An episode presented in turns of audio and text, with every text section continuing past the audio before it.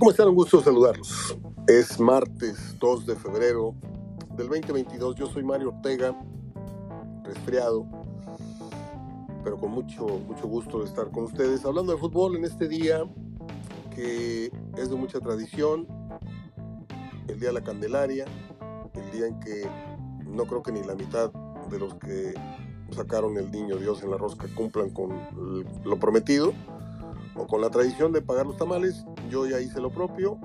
Este, no, no, hemos, no, no, no me he sentado a la mesa a comer todavía. Son las 3 de la tarde. ¿Qué? Son las 4 de la tarde. Apenas voy a los alimentos. Necesito terminar de grabar.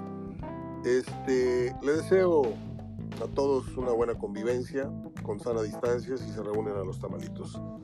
Y ahí me guardan tres, por favor, de queso, porque traigo un antojo de tamales de queso con una raja de chile. Nada más tengo aquí de carne, de frijoles y de pollo. No conseguí de queso. Bueno, voy a adelantar las efemérides porque la conversación con Juan estuvo deliciosísima. A mí me lo pareció. Conté yo algunas anécdotas que muchos de ustedes a lo mejor no han oído anteriores, en anteriores años o programas. Este, les van a caer de variedad porque están bastante reveladoras. Hablamos de muchos temas, hablamos de televisión, hablamos de comunicadores, hablamos de contenidos locales, contenidos nacionales. Obviamente hablamos de, del México-Panamá de hoy en la noche, el pronóstico, bla, bla, bla, la situación del Tata, el Mundial de Clubes, Monterrey, las ausencias, el rival mermado. Pero de pronto caímos en, un, en, una conversación, no sé si la propuse o se fue dando, y empezamos a hablar de, comunicación eh, en el orden deportivo y de, anécdotas y de cosas muy personales de Juan, su afición por Tigres, pero su profesionalismo para no perder la objetividad. Y, y de pronto creo que amasamos para mí una plática que yo voy a, a, guardar en mis archivos como una de las más especiales que he tenido con él. Eh, pero por lo mismo no quiero extenderme y, agregar un, um, un, archivo más largo todavía después de la plática con Juan porque pues porque no porque se le puede hacer a usted muy pesado el programa de por sí ya es como una hora. Eh, por cierto voy a hacer una, una encuesta eh, todo este mes. Quiero que las personas que me escuchen hoy o el archivo de, de hoy, mañana, o el, la persona que escuche este programa, déjeme por favor dos respuestas a lo que voy a preguntar por separado.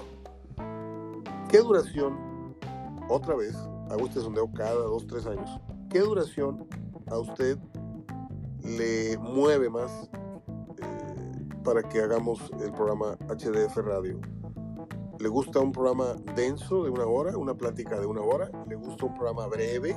Porque no tengo mucho tiempo, Mario. Me gustaría que fuera media hora.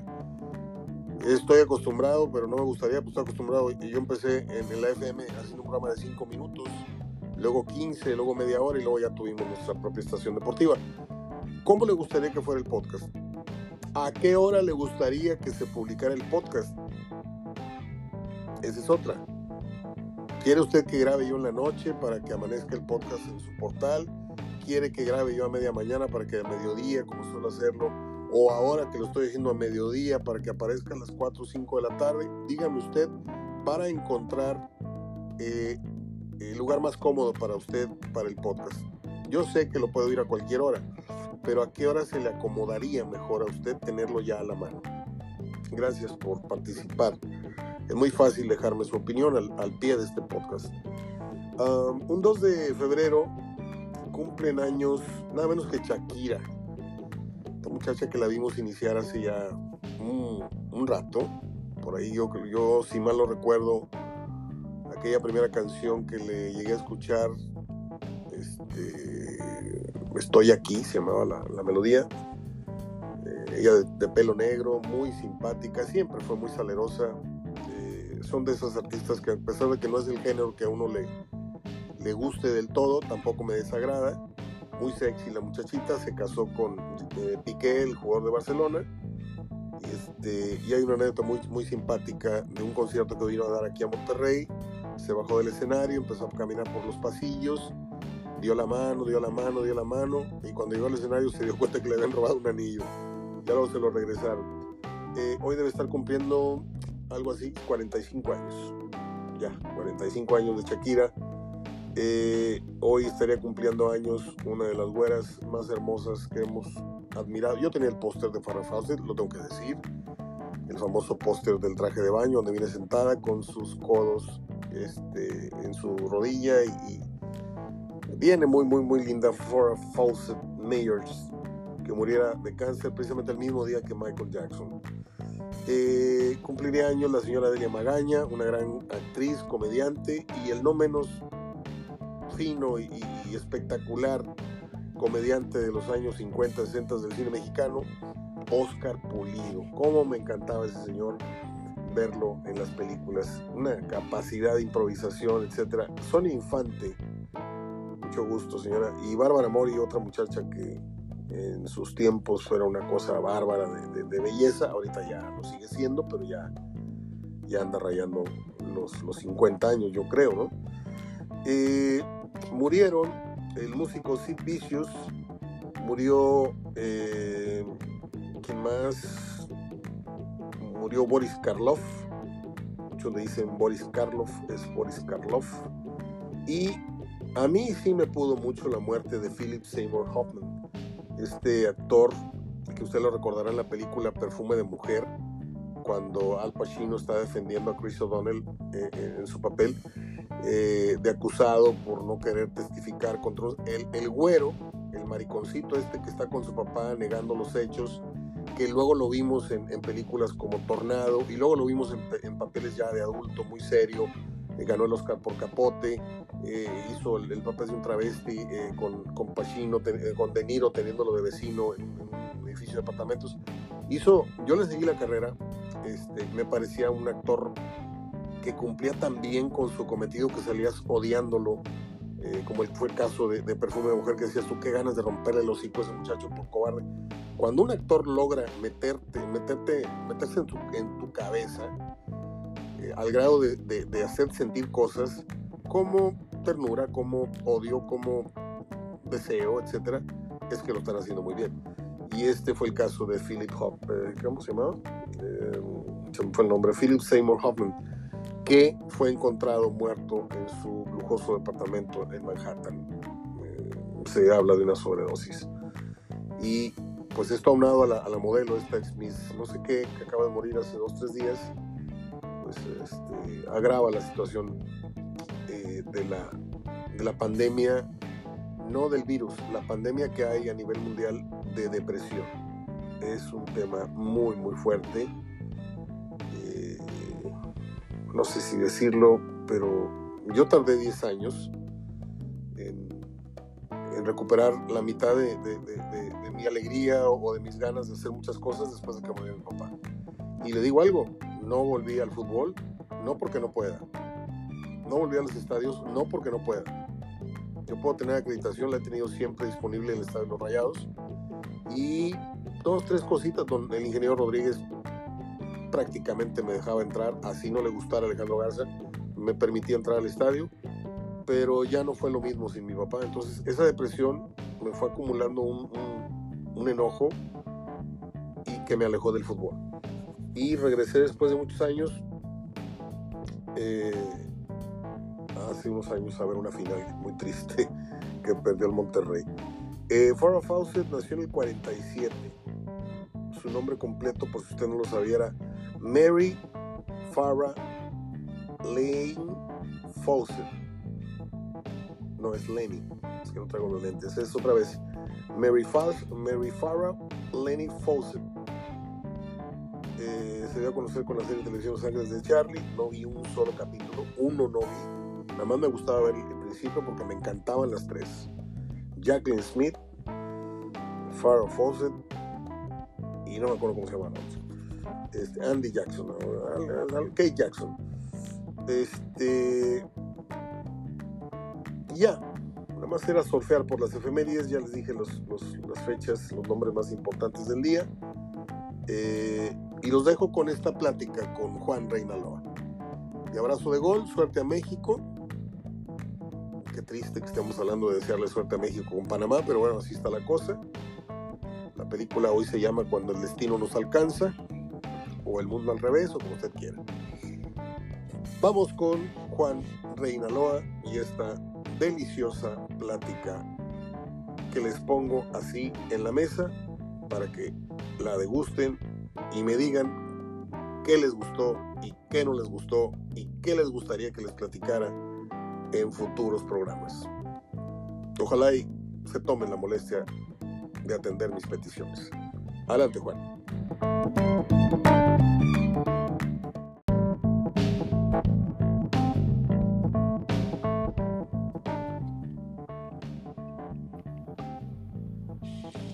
Bien, ya estamos en comunicación con Juan Reinaloa en este miércoles 2 de febrero, Día de la Candelaria. Juan, te saludo y gracias por aceptar la invitación para platicar un poco de esta nueva fecha FIFA, en donde el interés está puesto, al menos de parte de nosotros, los mexicanos, en el partido que habrá de sostener el TRI, frente a, no sé si llamarlo, ahora sí ya con todas sus letras, su similar de Panamá, o como lo quieras decir, pero ¿cómo ves tú el partido de hoy por la noche?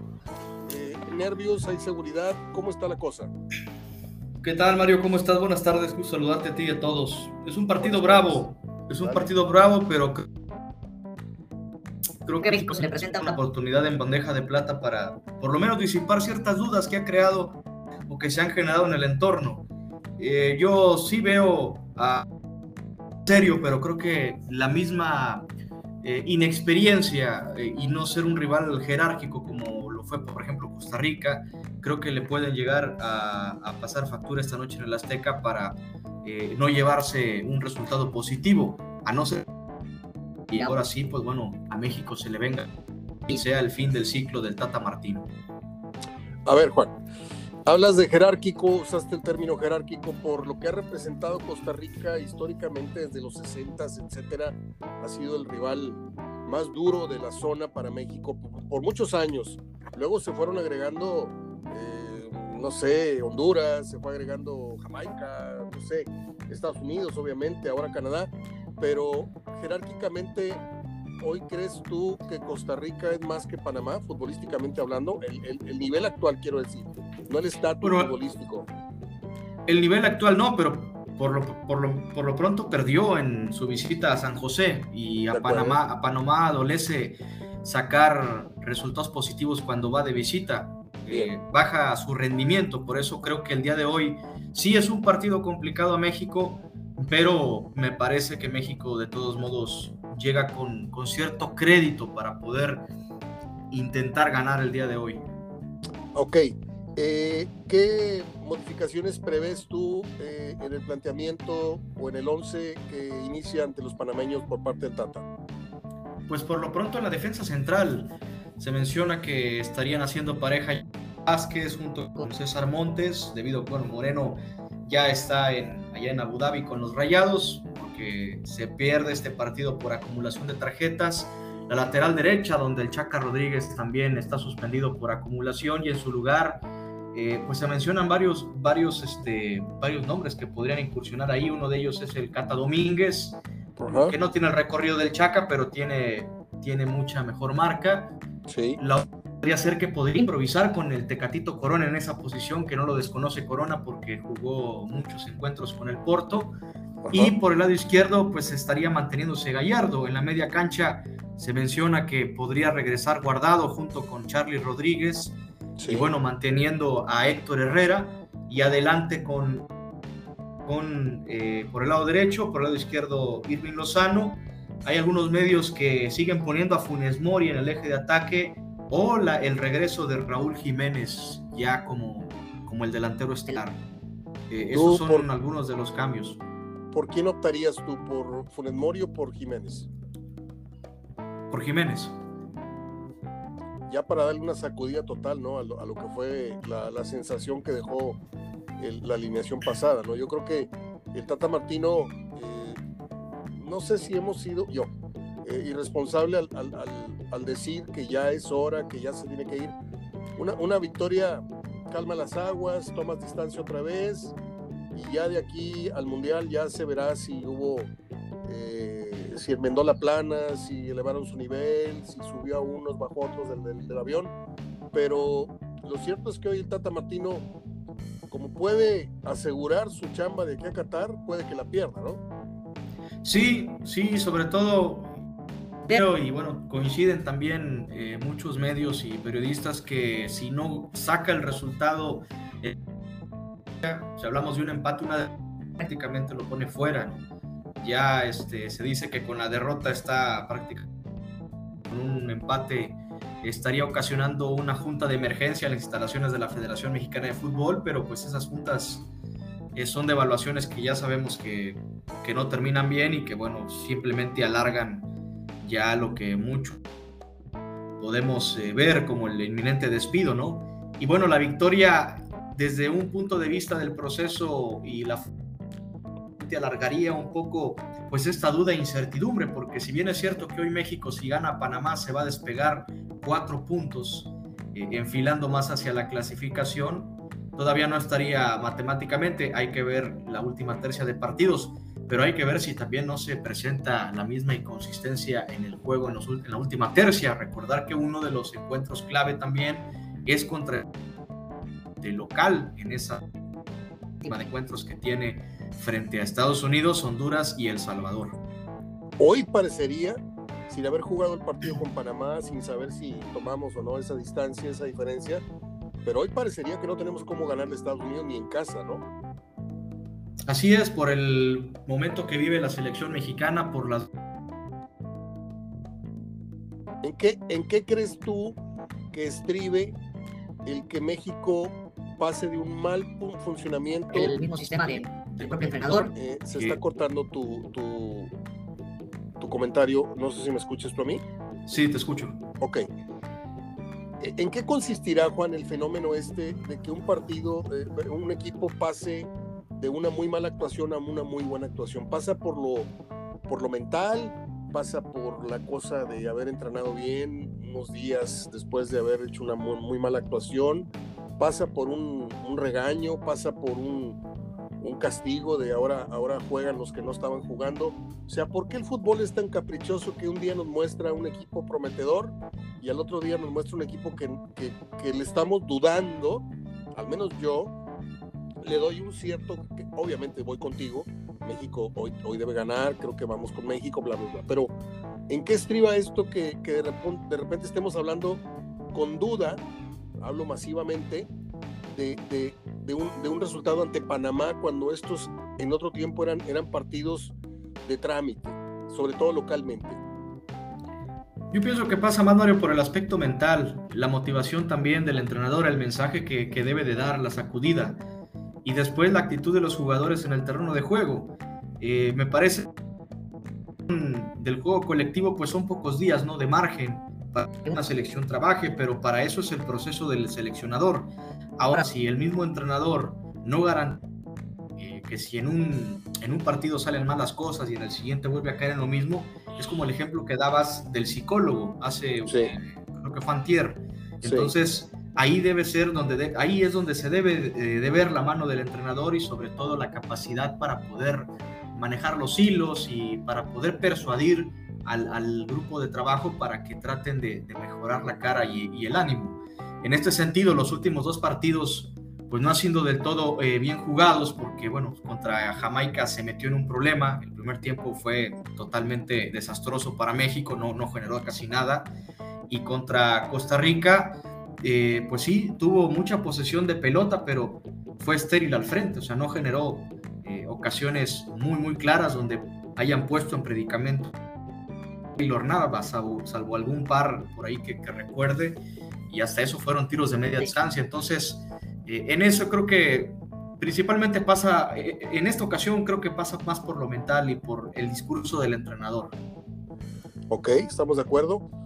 y por eso mismo, eh, el, aspecto mental es porque yo creo que, que, una vez calificado México, así empate, pierda, gane, llegue a tambor batiente o llegue con un bajo perfil, creo que lo mental es lo que ha hecho que México eh, cumpla con buenos mundiales a últimas, a últimas eh, fechas, a los últimos lustros.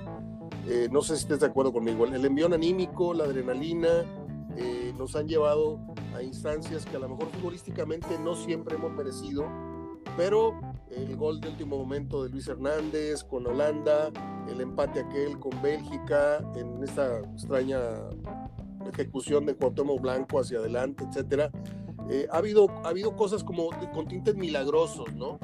Pero nunca hemos llegado, salvo honrosas excepciones, me atrevería a decir la, la, previa que tuvo la Volpe en el, Confederaciones 2005 en Alemania, más o menos te daba un sustento para decir, oye, pues no vamos tan mal. Pero fuera de esas elecciones, eh, yo siento que hemos ido con, con el San Judas en la mano.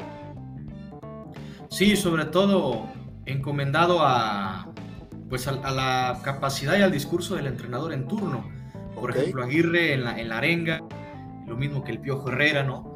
Eh, por eso se, dio, se dieron esos cambios abruptos en la, dirección técnica para poder enderezar el camino. Y bueno, en la pasada, el pasado proceso fue con un Juan Carlos Osorio que pues era aún más eh, técnico en cuanto a, a, la forma en conducirse o el discurso sobre cómo refleja. Gerardo Martino, sí distan mucho en algunas, en, en, en, algunas situaciones, pero, pero bueno, creo que la tranquilidad que refleja el técnico, al menos no tan incendiarios como sus antecesores, pues son similares. En ese caso yo creo que México o el futbolista mexicano tiende mucho a envalentonarse en situaciones donde se asemeja o se pone sobre todo en entredicha su capacidad o sale como víctima, por ejemplo en el partido frente a Alemania en el Mundial. La fase de grupos de Corea-Japón contra Italia. Y donde dieron una, dieron una brillante actuación, o contra Francia en el 2000 a pesar de que Francia venía mal. Eh, en ese aspecto encaja muy bien lo mental que, estamos mencionando, donde México cuando se, se hace, eh, o más bien se sabe que es víctima, o es eh, víctima de víctima al partido, se crece. y en ese, en ese aspecto cae lo mental. Cuando sale favorito es donde cae en el, en el nerviosismo y termina por, por volver no, no asume esa responsabilidad, rehuye cuando decimos que México es, es favorito. Entonces, eh, calidad la hay, infraestructura la hay, me parece que lo que no hay es un orden y una consistencia, tampoco una constancia, pero creo que la calidad mexicana, al menos en un mediano cartel del futbolista mexicano, creo que, creo que lo hay para hacer buenos procesos. Vamos a poner que el Tata Martino llega a la selección al menos yo mi filosofía de vida es cuando conozco a alguien o cuando entra alguien a trabajar conmigo o yo entro a una empresa, todo arranca de 10 puntos, ¿sí? Ahorita, ¿dónde está el Tata Martino después de haber arrancado con 10 puntos de confianza, de respeto eh, en cuanto al estatus? ¿A ti, en, en, en, qué concepto está el Tata Martino habiendo arrancado 10 puntos tres años después? En un 5. ¿Bajó tanto? Sí, sí, sobre todo por, que yo no, yo no discuto la capacidad técnica de Martino, que ha tenido grandes trabajos y ha buenos grupos, ya El detalle es que hemos conocido de fondo su trabajo en la selección mexicana, que creo que eh, cayó en una zona de confort que él tampoco hace mucho por, por tratar de mejorarla. O sea, si estás viendo que hay jugadores bajos de... Es imposible que no te des cuenta el área de oportunidad para ofrecer un mejor producto y, y mejorarlo sobre todo. Acá, acá podríamos caer en un lugar común, que es el tema que toqué la vez pasada, que estuviste creo de acuerdo conmigo, que difícilmente un técnico venido de fuera suele tener éxito en la selección. Así es. Por no conocer las entrañas.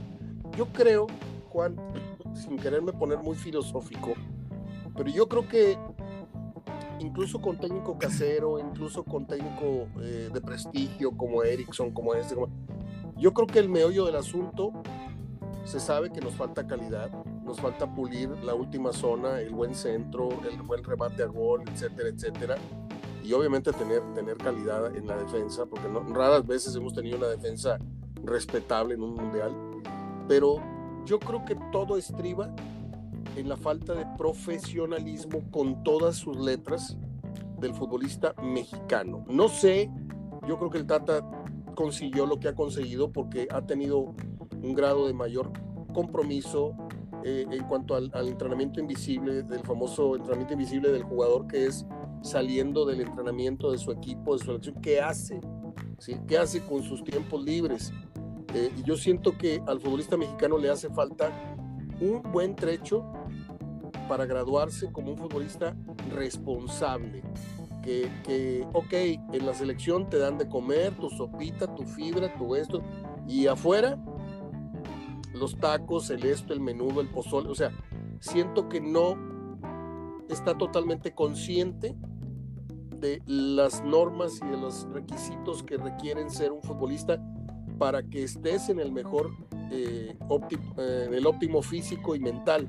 Yo creo que al futbolista mexicano, para concluir, le hace falta todavía un buen camino para ser el profesional que, es en Europa, eh, que es sometido perfectamente. Acá no, yo creo que hay mucha, mucha libertad para el futbolista una vez que, que termina sus horas de trabajo hablando de club. Y si a eso le aunamos sobre todo los factores externos, ¿no? Ahora con las redes sociales, ah, el curso de, de, a ver qué más likes tiene, de con cuál muchacha o chamacuna salen, que a cuál playa visitan. Entonces, son muchos distractores y son muy pocos los futbolistas que logran romper con ese molde, ¿no?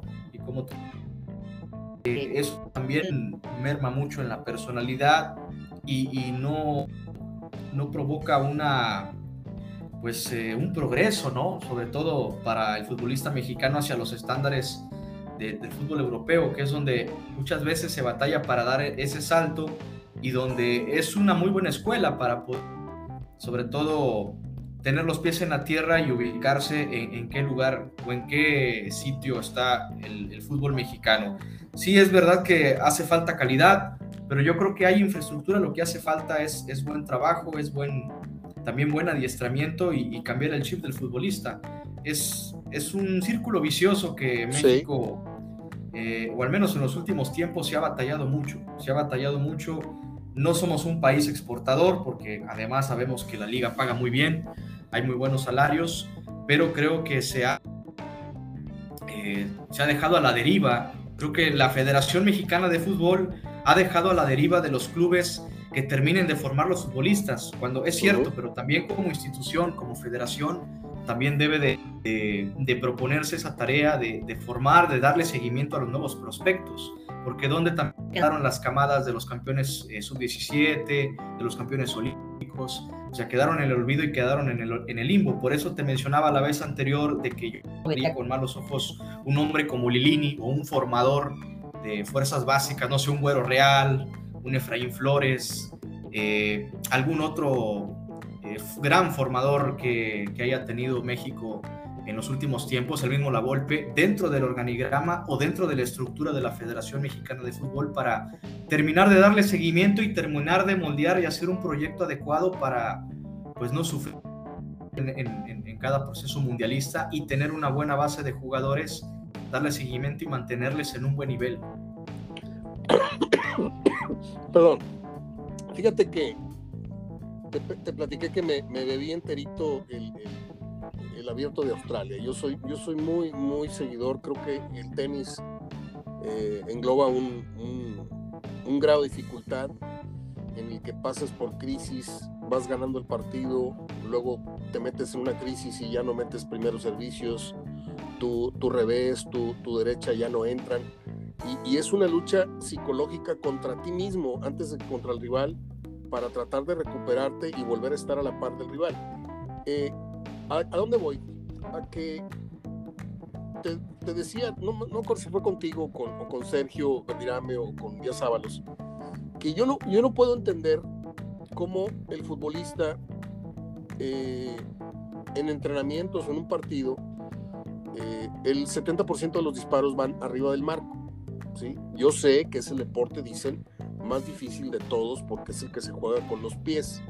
Pero, por ejemplo, volviendo al tema del, tenis, eh, el promedio de, los partidos que tú puedas llegar a ver de Grand Slam o, cualquier torneo internacional, el abierto Acapulco, el abierto de Bélgica, el que quieras, ves largos intercambios de peloteo, ¿sí? En donde al tercer pelotazo no sale la pelota. O sea, estás viendo un intercambio a alta velocidad con alta precisión, tocando casi las líneas de base o las líneas laterales. ¿Y eso de qué te habla, Juan? De una constancia en el golpeo. ¿Y cómo se consigue la, constancia? Entrenando, entrenando, entrenando. Ok, que lo juegan con la mano, pero la mano no es la que dirige la, pelota, la dirige la raqueta. Y para dominar el arte de, del top spin o del revés, lo que, hay que entrenar. Y el grado de efectividad que estas personas tienen es altísimo porque el 90% de sus disparos que van, el saque alcanza 200 kilómetros por hora, Juan. Y hay, hay jugadores que tienen un 70, un 85% de primeros servicios. Otra vez, ¿a qué voy? A que la constancia, eh, eh, el refinamiento en, la, en los modos en los que tú entrenas son los que te llevan a ganar torneos, a ganar semifinales, a estar en los primeros lugares. Y en el fútbol, ¿por qué nos domina eh, o por qué domina el fútbol europeo? No es nada más lo genético, no es porque están más grandes, no es porque estén güeros, no es porque sean plantones, es porque la técnica del entrenamiento, y lo dijiste muy bien ahorita, no hay buenos adiestradores, y la Volpe me lo dijo hace 20 años, el día que aquí tengamos buenos maestros, ¿sí? van a venir de abajo buenos futbolistas.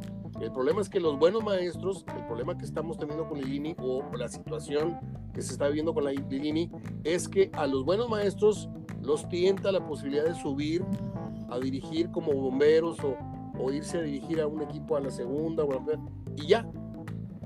Se fue el maestro y se quedó el aula sola. Y viene otro maestro que quién sabe qué métodos tenga, quién sabe qué tanta... Entonces, al no haber buenos maestros, no hay buenos alumnos. Yo siento que el acabado técnico del futbolista mexicano es malo. ¿Por qué? Porque vemos la cantidad de disparos, la cantidad de centros, centros que no llevan el, mismo propósito que el, centro europeo que lleva, lleva este, la famosa comba hacia adentro.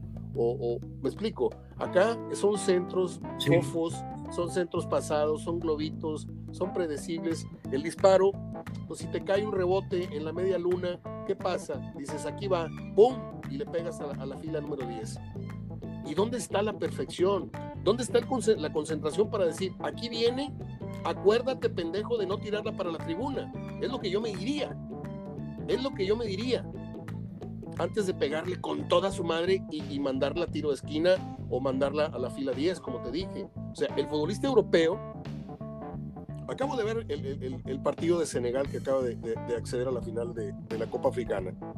Esos tipos, el día que como dijo Gómez Junco una vez, que se la, se la guardé para siempre. Estos tipos, en lugar de tirar a gol, despejan. O sea, eh, ya, ya se ha venido, eso me lo dijo hace 30 años. Estos tipos se han venido refinando, por eso hay tanto africano ya jugando en equipos de privilegio en Europa, porque han modificado, han aprendido a dosificar el disparo. Cuando antes fusilaban, ahora te la, te la, te la meten de vaselina cuando se, se costó el portero. Han aprendido y nosotros no hemos aprendido. Romario nos enseñó hace muchos años que no todas las pelotas dentro del área hay que fusilar al portero. A veces el portero se siente que lo van a acribillar y nada más, ¡ping! Se la tocas a un lado, ¡ping! Se la, se la bombeas. Y acá el mexicano no ha tenido esa calma, no ha tenido esa técnica. Y yo tengo años insistiendo en que sí tenemos las cualidades, sí tenemos la calidad, pero no el acabado perfecto que necesita el futbolista para tener un cierto grado de efectividad adelante, porque has de estar de acuerdo conmigo en que no somos muy abundantes en, oportunidades de gol una vez que llega el mundial. Son contaditas las llegadas que tenemos de gol. Sí, no, no, exactamente. No avance. ¿Mande? Sí, exactamente. Sí, sí. Pues ahí está, ahí te quería dejar ese comentario, no sé qué opinas de todo lo que digo. Sí, sobre todo porque, mira, aquí lo importante también es situarnos, situarnos en qué lugar está México. O sea, no es el futbolista mexicano o la selección no, no somos los mejores ni de la zona, no somos los mejores ni de, o los dos o tres mejores del continente. Hay que tratar de situarnos. Está, eh, es, inferior al Brasil, al argentino en estos momentos, a pesar de que quizá no va a clasificar al mundial, al fútbol colombiano, al chileno, si me apuras también Sí. Eh, hay que situarnos bien en dónde está y que bueno, México ha ido a los mundiales gracias también a la zona geográfica en la cual ha clasificado. y después de ahí partir, partir este, de que lo que México también aspira a los mundiales. O sea, hemos sido históricamente una selección animadora. Animador, protagonistas o, de los eh, selecciones que, que se les ponga esa etiqueta de que pueden aspirar o ser la revelación inclusive. Nunca he escuchado que a México se le dé con esa, con esa etiqueta. Entonces, lo más importante es que los medios, y sobre todo nosotros tenemos una función importante, es situar sobre todo y nombrar las cosas como lo que realmente es y no vender espejos, no vender humo. Y, y, por eso me parece los análisis que estamos realizando de qué tanto se le puede dar a la selección de aquí al Mundial, pues obviamente está muy por debajo de las expectativas de ese denominado quinto partido.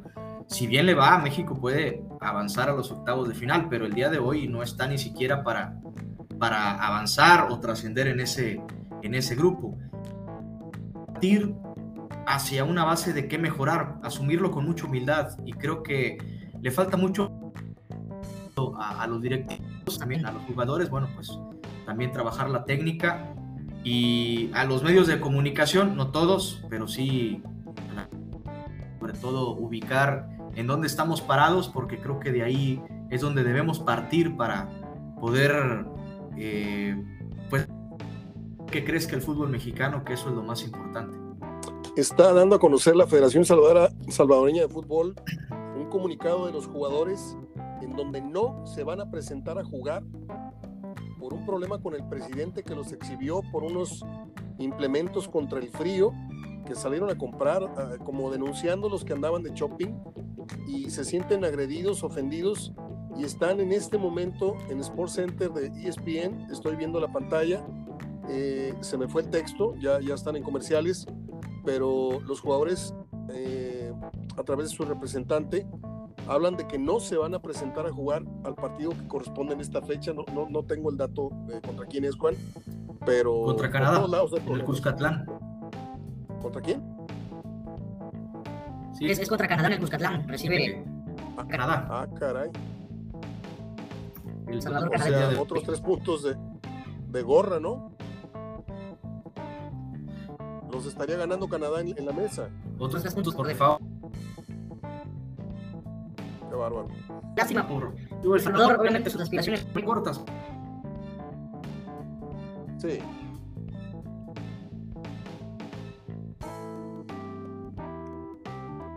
Bueno, creo que estamos teniendo intermitencia con la, con la comunicación con Juan. Eh, ¿Qué marcador te gusta para hoy en la noche, Juan?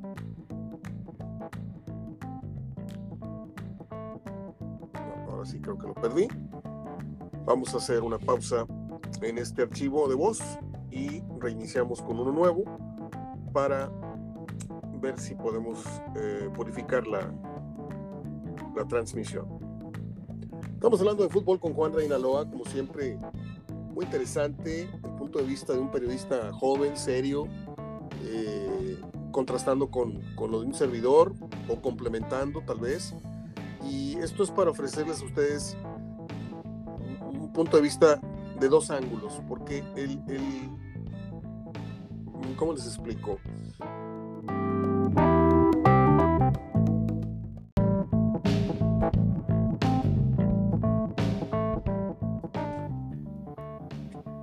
Bien, retomamos la comunicación. Le decía yo a la gente, Juan, que es importante tu punto de vista eh, que contrasta o complementa a veces el, que yo propongo, porque la estadística que me arroja a mí eh, la página donde eh, hospedo el podcast me habla de un alto porcentaje entre los 45 y los 60 años como el grosor de la audiencia, pero hay otros porcentajes que están divididas entre tu edad y entre los 18 años. Entonces, a veces, no sé si te toque a ti identificarte más con comunicadores cuando están hablando de opinión, cuando vean la televisión, etcétera, que yo sé que no ves mucha opinión en la noche, pero no sé si te guste más escuchar a un comentarista con cierto bagaje, con cierta experiencia, o te identificas más con los jóvenes que hay ahorita en los medios. Por eso yo trato de hacer esta sinergia para que la gente escuche pues un punto de vista de alguien que, que ya, ya tiene seis décadas este, robando espacio aquí en este mundo y un muchacho de 30 que ve con su óptica, con sus palabras, con su entusiasmo, con su inocencia o no inocencia, eh, eh, el fútbol. Gracias, gracias Mario por el espacio, de verdad. Identifico, mira, no tengo un rango de edad de, de seguir a los comunicadores, simplemente pues que tengan un mensaje estructurado, que lo sepan dirigir a la audiencia, que, que me transmitan una enseñanza y, y, bueno, eso es lo más importante, ¿no? Que no caigan tampoco en polémicas burdas. Fíjate que yo traigo atravesado a André Marín porque me parece un periodista muy nefasto. Eh, no puedo entender su juego, no, no, no puedo entender ese juego de, de ser tan, tan desagradable a propósito, tan, tan, tan negativo a propósito, el, no respetar a los analistas como Aguinaga, como Rafa Márquez, como Yayo La Torre, eh, eh, el ruso Brailovsky se hartó y ya se fue de ahí, pero hasta le hice un, un par de memes y luego me remordió mucho la conciencia, porque el tipo está pasando por, desde hace varios años, por un problema de salud muy serio y de repente lo ves con la cara deforme por todo lo que le están inyectando y lo están poniendo y luego lo ves, anoche lo estaba viendo y estaba apuntando hacia una gráfica y, la mano le temblaba como a don Teofilito, o sea, yo retiré todo, me disculpé públicamente y le decía, aunque yo sé que no me va a leer, pero a la gente que ha leído y que no leyó la disculpa, aquí me estoy disculpando públicamente porque podemos ser irónicos, podemos ser de repente pegarle a la, a la a la broma, pero no de mala leche. O sea, eh, no me identifico con André Marín, pero tampoco le deseo el mal. Este, Gustavo Mendoza es otro que no soporto. El otro patiño que tiene ahí blanco no lo soporto. Yo siempre he pensado, ¿por qué no habrá un programa? El programa más interesante que yo veo en Fox se llama Golf, Fox Gol México. ¿Sí?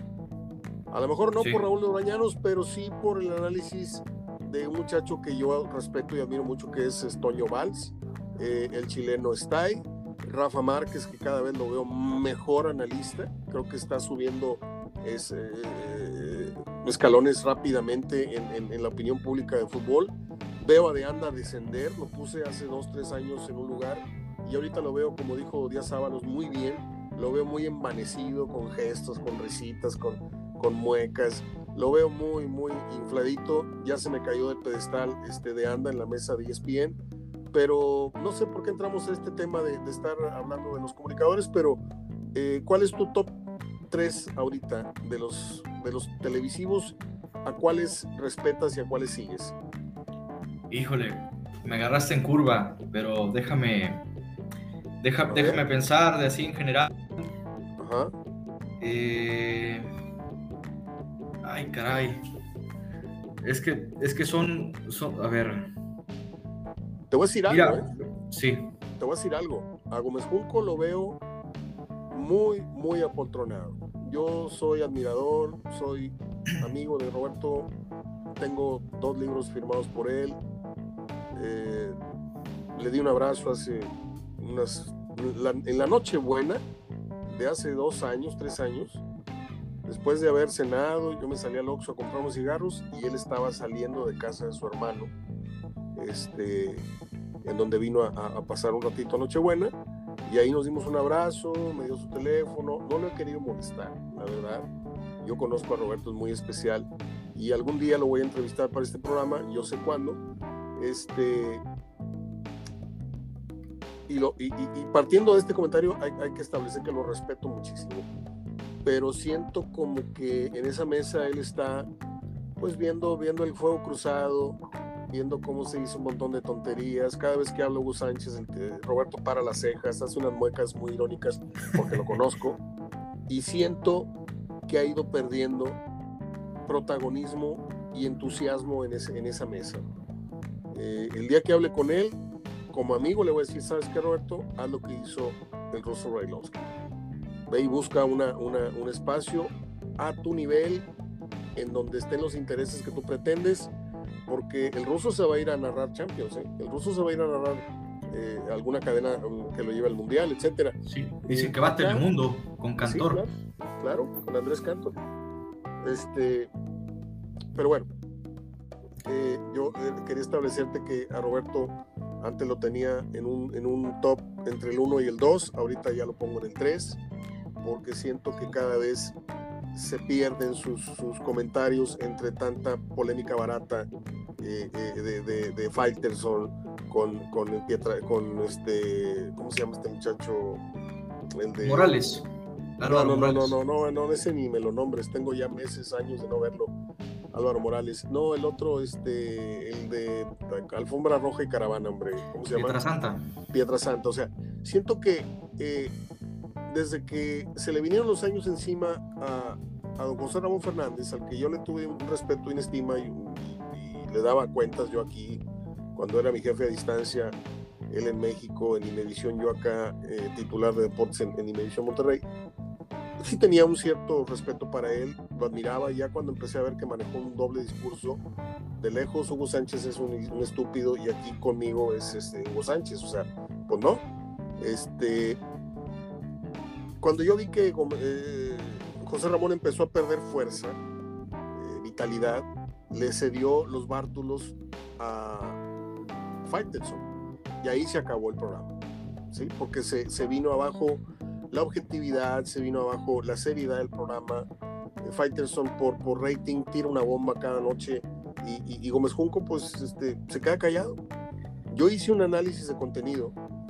Este, para los que no sepan, en la carrera de comunicación hay una, hay una clase que yo llevé que se llama análisis de contenido, en el cual tienes que hacerle la, disección exacta a un programa, ya sea televisivo o de radio. Tú tienes que, eh, no sé si lo sepas, tienes que medir, bueno, y, he llegado, vamos a, suponer que un programa de una hora de televisión tiene mm, cuatro o cinco pausas de dos minutos, ok, son 10 minutos ahí menos de programa, son 50, más los 20, 30 segundos de entrada y salida, ahí ya son este, 11 minutos en donde no hay contenido. Y luego te pones a hacer un análisis de cuánta es promoción dentro del programa y cuánto es análisis realmente periodístico. Le he llegado a, contar a Roberto Gómez Junco en 45 minutos de estar al aire, le he llegado a contar 3 y minutos, casi 4 de habla, de, de opinión. Lo demás es sí, no, hacer con la cabeza así, rascarse la cabeza, cabecear porque está muriéndose de sueño a las once y media, 12.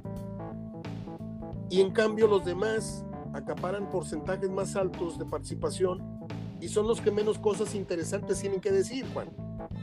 Así está la cosa.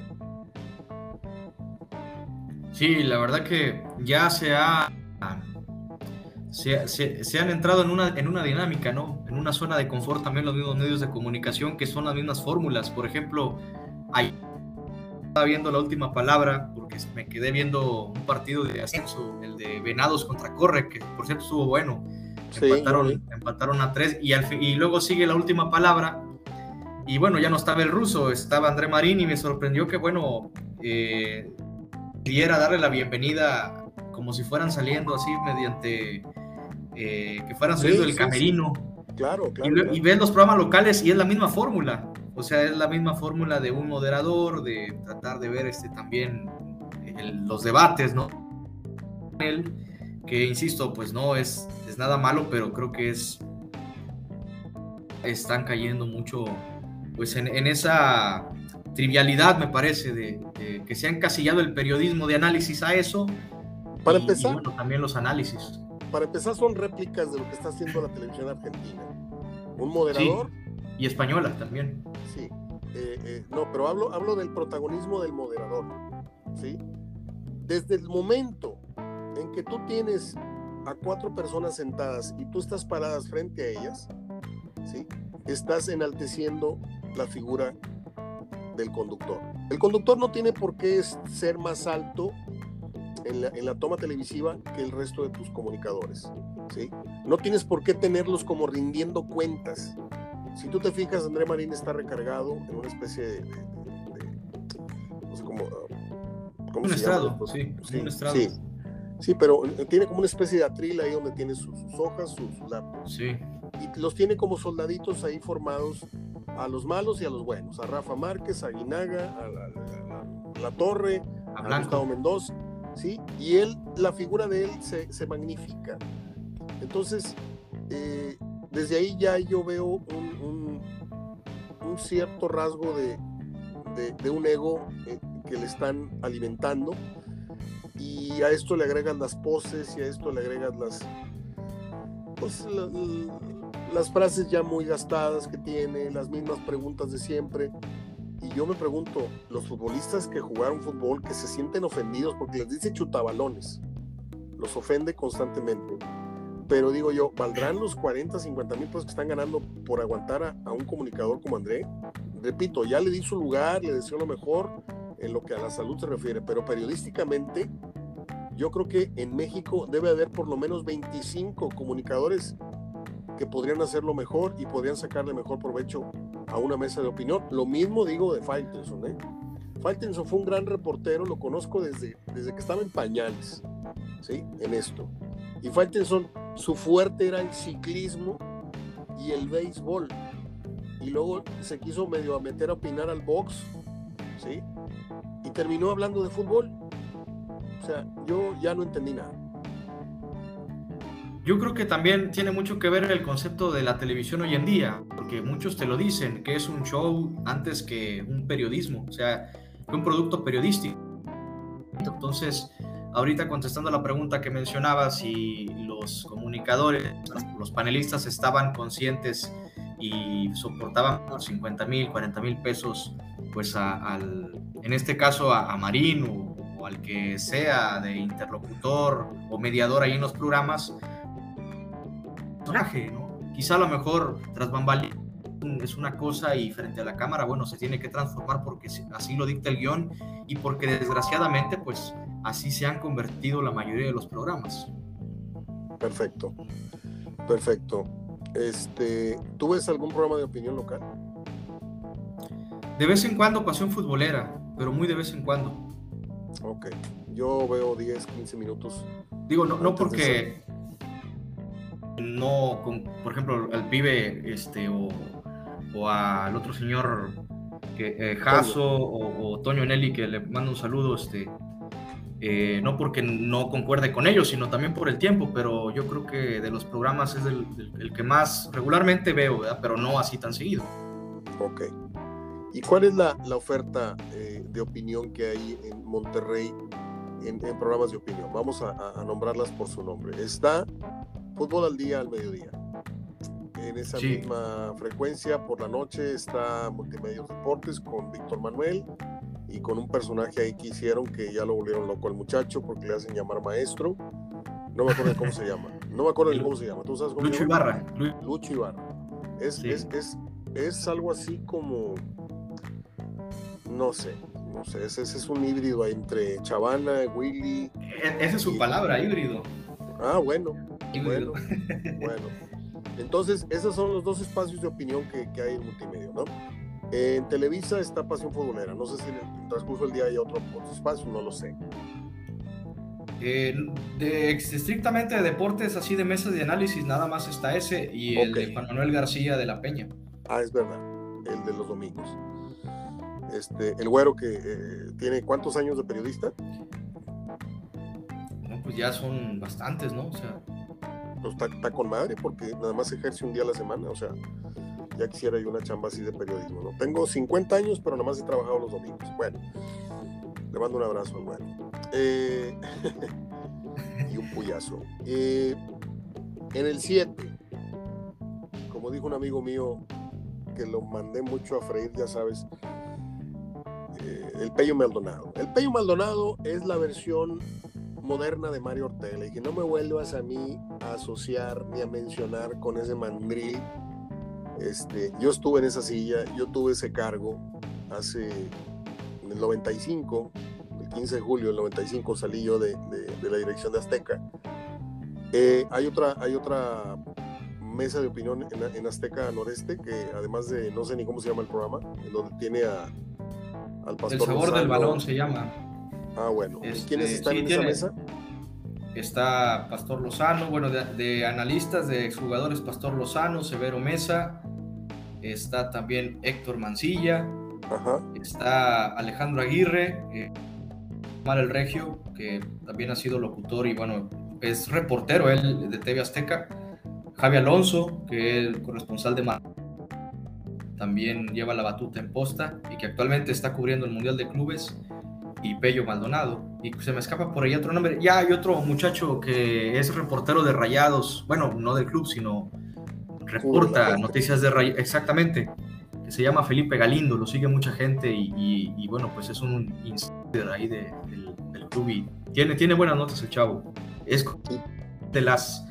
Eh, el programa lo, lo he visto poco, lo he visto poco no porque este, no, bueno, tengo poco así para, para ver televisión. A veces sí arman buenos debates, pero regularmente este, pues tratan más meterse en dinámica, sobre todo eh, por la pauta que dicta Bello, ¿no? Y es el único programa de análisis de, Azteca. Eh, sé que me voy a llevar de encuentro a, a, los programas que merecen cierto desmarque, pero ¿qué calificación le pondrías tú a la opinión televisiva futbolera que tenemos en Monterrey? Híjole, pues yo creo que un 7. bueno, está bien.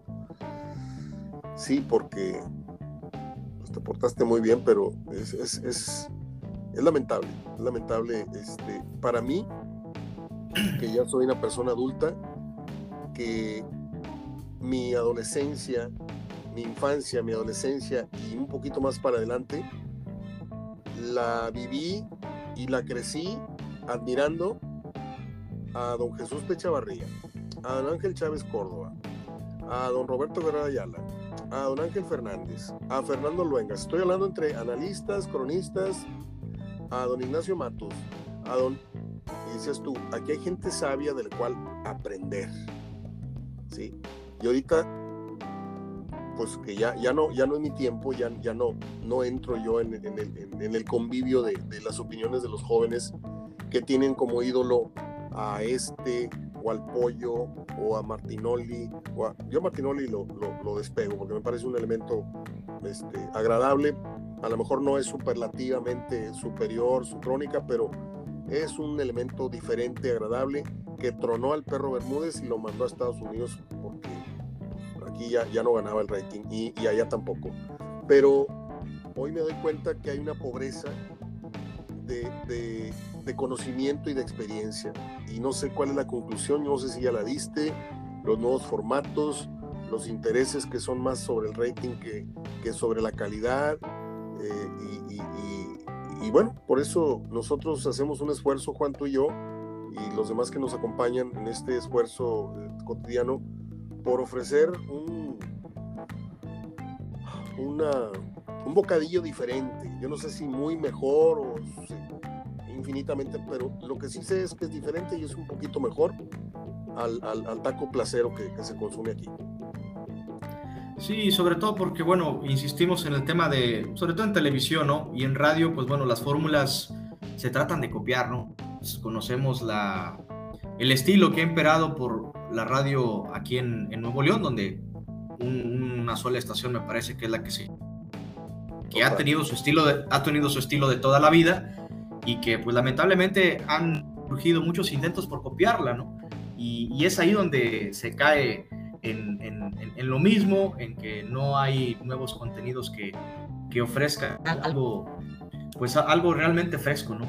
o, novedoso y es por eso que se cae en, lo mismo, ¿no? Y se ve más como un espectáculo, se pondera más el espectáculo, la pelea y la polémica del tigre y rayado, que pues la misma información, y me parece que la misma polémica, la polémica te la debe dar la información y no la creación de un personaje o puntos de vista en torno a defender pues una, una camiseta, ¿no? ¿Qué edad tenías, Juan? Recuérdame, ¿qué edad tenías en el 90? No, tenía un año apenas. Un año con razón.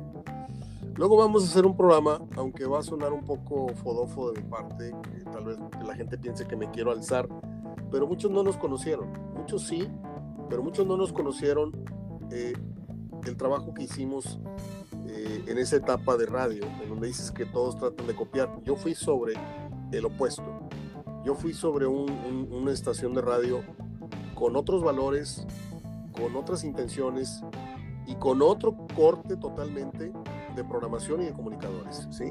Ahí debutamos a Roberto Gómez Junco en los medios electrónicos, él nada más hacía su columna, pero era casi inédito, ¿sí? Sea, yo prefiero a, Gómez Junco toda la vida hablado que escrito, porque escrito se, se, repite mucho. Este, y teníamos a exfutbolistas, fuimos los primeros en tener exfutbolistas opinando, Geraldo Goncalves, Armando Manso, el Negro Esquivel, ¿sí? el mismo Gómez Junco, y por ahí se me escapan dos o tres, siempre se, olvido mencionar algunos. Y tenía yo a Gerardo Gutiérrez como el estadístico número uno en México. Eh, y estábamos compitiendo precisamente contra la RG. Y le dimos en su madre cinco años a la RG. Tan es así que el Monterrey se cambió de multimedios a la empresa donde yo trabajaba. Y yo pensaba que esto había sido el mayor éxito de mi carrera y resultó ser mi tumba. Porque con el Monterrey se vinieron una serie de intereses y de prohibiciones y de líneas editoriales con las cuales yo no comulgué. Y la historia, pues ya muchos ya la conocen, ya la conté mil veces. Este, el mismo día que yo tenía la dirección de TV Azteca Deportes y de Núcleo Radio Monterrey, el 1190 que se llamaba Núcleo Deportes, ese mismo día yo fui cesado por órdenes de Jorge Lancanao porque mi línea editorial no le gustaba. Y luego se convierte en rolas y bolas, eh, don, Jorge renta la estación, llega Paco González, Tito Manríquez, ingresa Mario Castillejos. Este, ¿Cómo estaría la cosa que Mario Castillejos mandaba a un, no voy a decir el periodista, que estaba conmigo en la, anterior etapa, pero se quedó ahí a, lamerle las, pelotas a, los que siguieron. Mario lo mandaba por jaiboles a la vuelta, a una cantina que había a la vuelta. Y se hacía el programa de radio con jaiboles en la mesa. O sea, tanto así se degeneró la radio. Este, y luego, luego haré un programa a fondo para decirte la clase de cosas que se hicieron y se innovaron y se establecieron y hoy se copian muy mal. Y esas las hicimos primero que nadie en la historia de la radio aquí en Monterrey, deportivamente, y se hicieron en Núcleo Radio Monterrey en mil, a partir de diciembre de 1990. Yo en septiembre del 92, mi primera cobertura fue el Supertazón en, en enero del 91. Y en septiembre ya estaba yo cubriendo Chávez, Macho Camacho, desde Las Vegas, en ringside, con Anthony Quinn a un lado. Y eso nunca lo hizo la RG, estando joven, no joven, don Roberto. Estando en funciones o no funciones chavala. Estando, les pusimos una madriza, Juan, de Dios Padre. Por eso, en ciertos lugares, nos ponen las cruces y, y saben perfectamente varias cosas. Mejor ya, ya me voy a callar porque me estoy envaneciendo y, no es bueno. Pero de pronto hay que decir las cosas como son, la historia como es. Juan, ¿qué marcador te gusta para hoy en la noche para terminar? Pues yo espero un 2-0. México gane.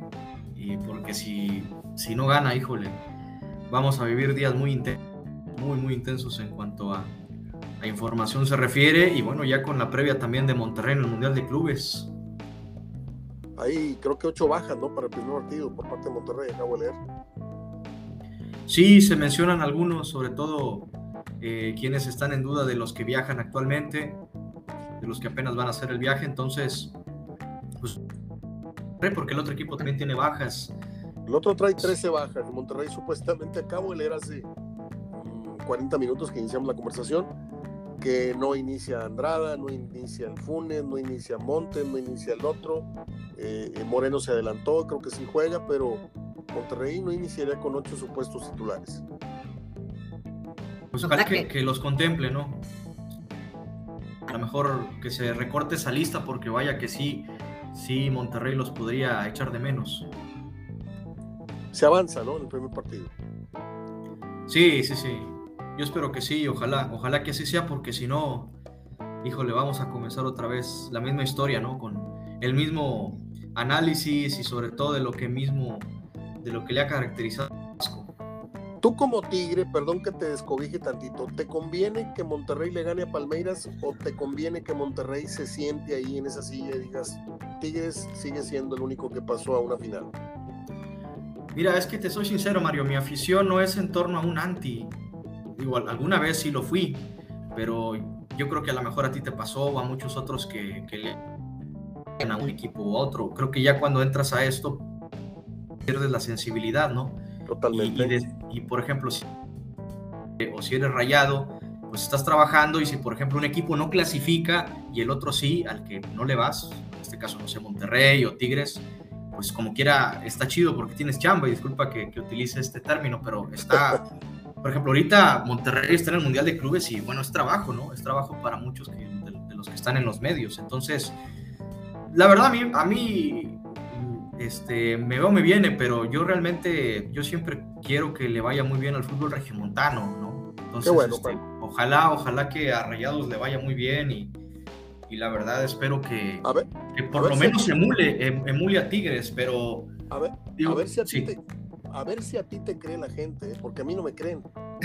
O sea, a mí no me creen. No, es que tu papá fue y hizo y deshizo. Pues mi papá. Es que tus hermanos, mis hermanos.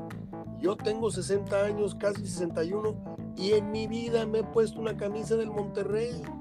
Y tengo 20 aquí en la maleta. La de Marteloto, la de Hermosillo, la de Veiga, la, todos me regalaron camisas firmadas. Jamás me las he puesto ni para ir al Oxxo. Y esto, no quiere decir que, esto no quiere decir que no le tenga yo un cariño al Monterrey pero también tengo la camisa de Manzotti, tengo la de Boy, tengo la de sí. Barbaligo, y jamás he salido ni a lavar el coche con una apuesta. O sea, lo que les quiero decir es que sí existe la imparcialidad, o sea, la, la, la, la objetividad a la hora de hablar, y también existe el amor, el, el cariño puro para, para, los dos equipos de casa. Sé que esto sí, no, claro. lo podría, no lo podría decir un chilango, porque pues hoy soy americanista o soy de Cruz Azul, o soy americanista o soy de Pumas, etcétera. No lo podría decir un, un, un jalisciense, porque allá o eres chivo o eres atlista, pero somos contados, Juan. Por eso te digo, a ver si a ti te creen, porque yo tengo toda la vida, ¿sí? Hay supuestos amigos o ex amigos o ex vecinos que dicen conocerme de toda la vida y, y es que todo Mario es rayado. Hombre, ¿qué me vas a conocer, hombre? Y aparte muy, y aparte muy, y aparte muy mal agradecidos, dime. Yo te voy a contar una anécdota personal. Eh, yo tengo una, bueno, los que me conocen, pues obviamente saben que soy tigre, no lo demuestro yo en las redes sociales. Claro. Eh, por lo mismo, ¿no? Porque la gente tiende a encasillar, das una opinión, eh, crees que eres de un equipo contrario, me los amigos, hacer comentarios chicharroneros, pero entre amigos, no faltarle al respeto al público en un micrófono, o frente a una cámara, o frente, o por ejemplo en este espacio, ¿no?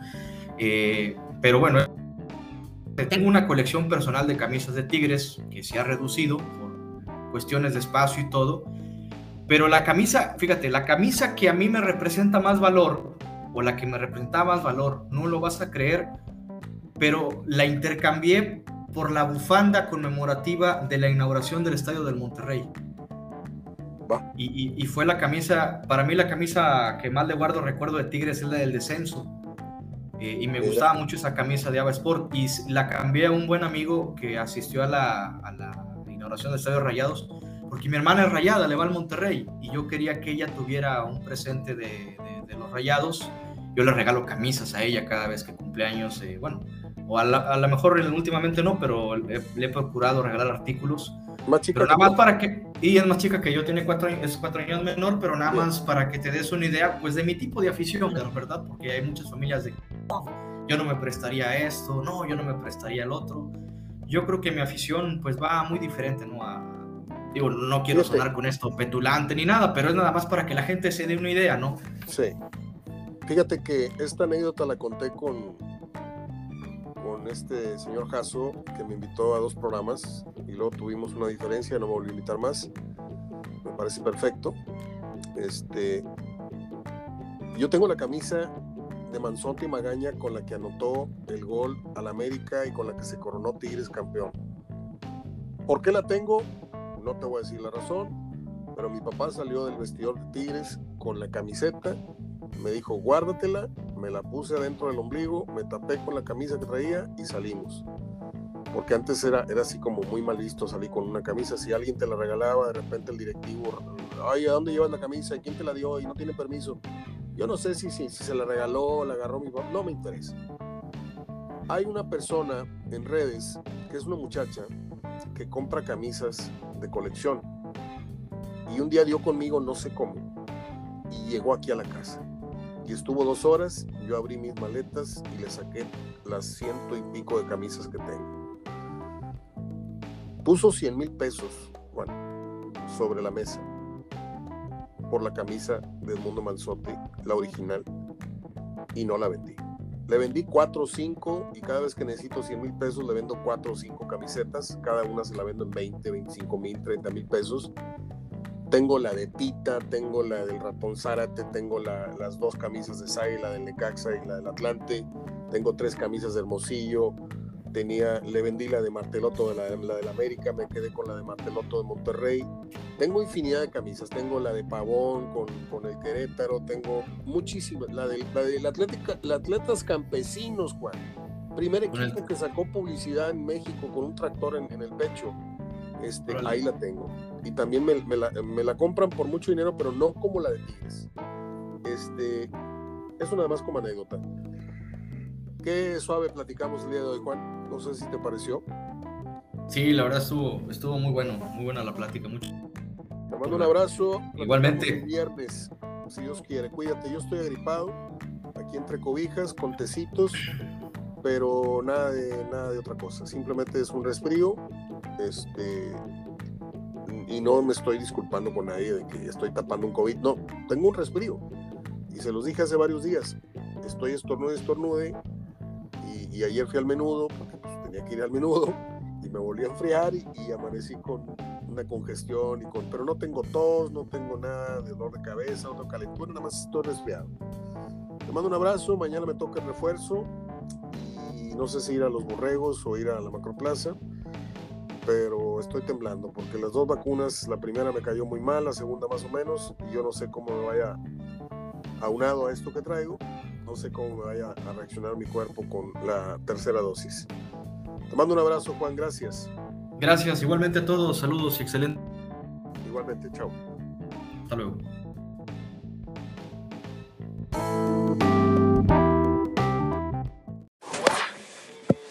De última hora, nada más para abrochar el programa, eh, Salvador dio marcha atrás y sí va a jugar el partido contra Canadá.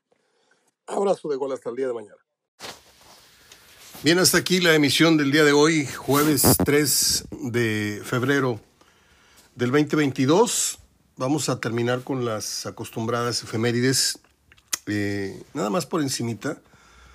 Eh, un día como hoy nació en San Luis Potosí la gran actriz Emma Roldán, quien trabajó en nada menos que 204 películas, la señora.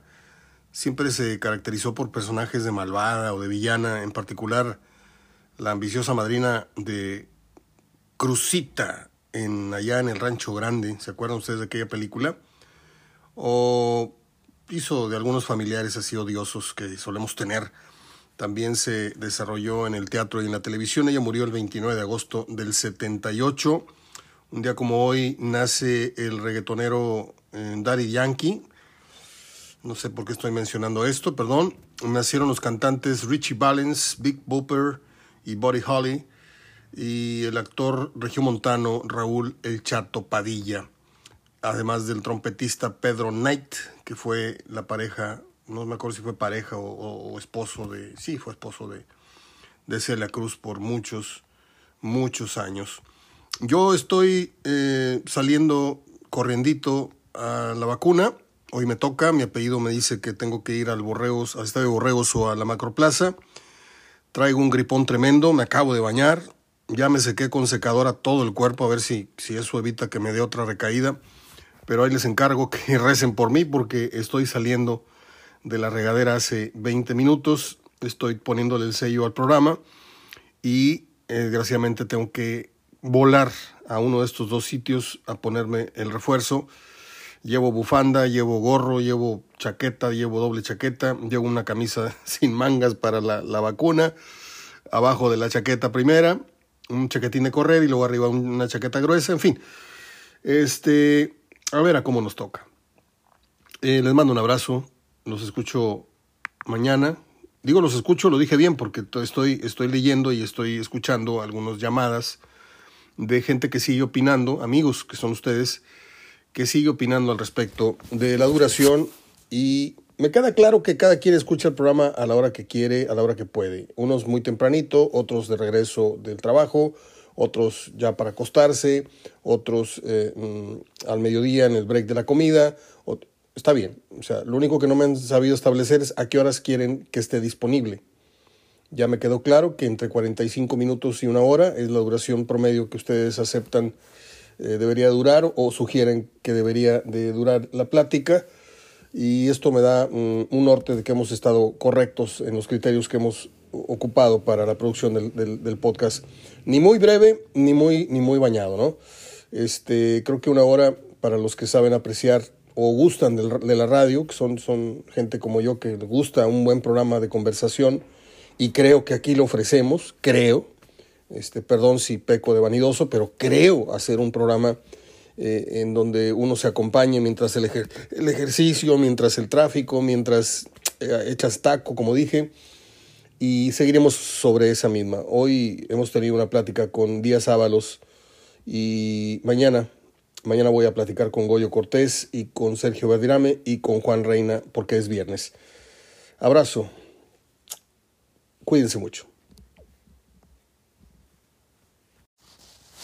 ¿Qué tal? ¿Cómo están? Un gusto saludarlos en este jueves 3 de febrero del 2022. Soy Mario Ortega hablando de fútbol.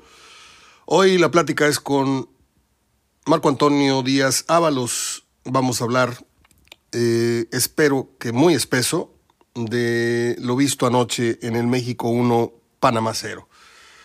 No quiero adelantar nada, porque mis comentarios usted los va a escuchar en el transcurso de la plática con Marco, pero qué triste fue decirnos adiós. No, qué triste es que en el año en el que vamos al Mundial estemos casi, casi velando. En el año en el que se casa el, muchacho, casi, casi lo estamos velando diez meses antes. O sea, es muy triste siempre ir con estos augurios, con estos síntomas con esta desorganización, con esta falta de, contundencia en, los llamados, en los criterios, en, es hora de cesar, vamos a cesarlo. Ah, no, es que cuesta 100 millones, 120 millones, ah, entonces no hay que cesarlo. O sea, qué triste que no tengamos una organización, futbolísticamente hablando, eh, hecha y derecha, que nos eh, lleve con la ilusión, sí, a cada mundial, pero que nos lleve sin ranuras en, la embarcación, sino sin, el, riesgo de, naufragar eh, eh, ya de camino a, Qatar. O sea, yo veo a esta selección realmente, realmente, y usted lo va a escuchar, Díaz Ábalos dice que pues no, no tiene memoria de haber visto una selección con tan bajo nivel. Adelante con la conversación con el exjugador de Tigres, Atlante, Tecos y otros más, mi querido amigo Marco Antonio Díaz Ábalos.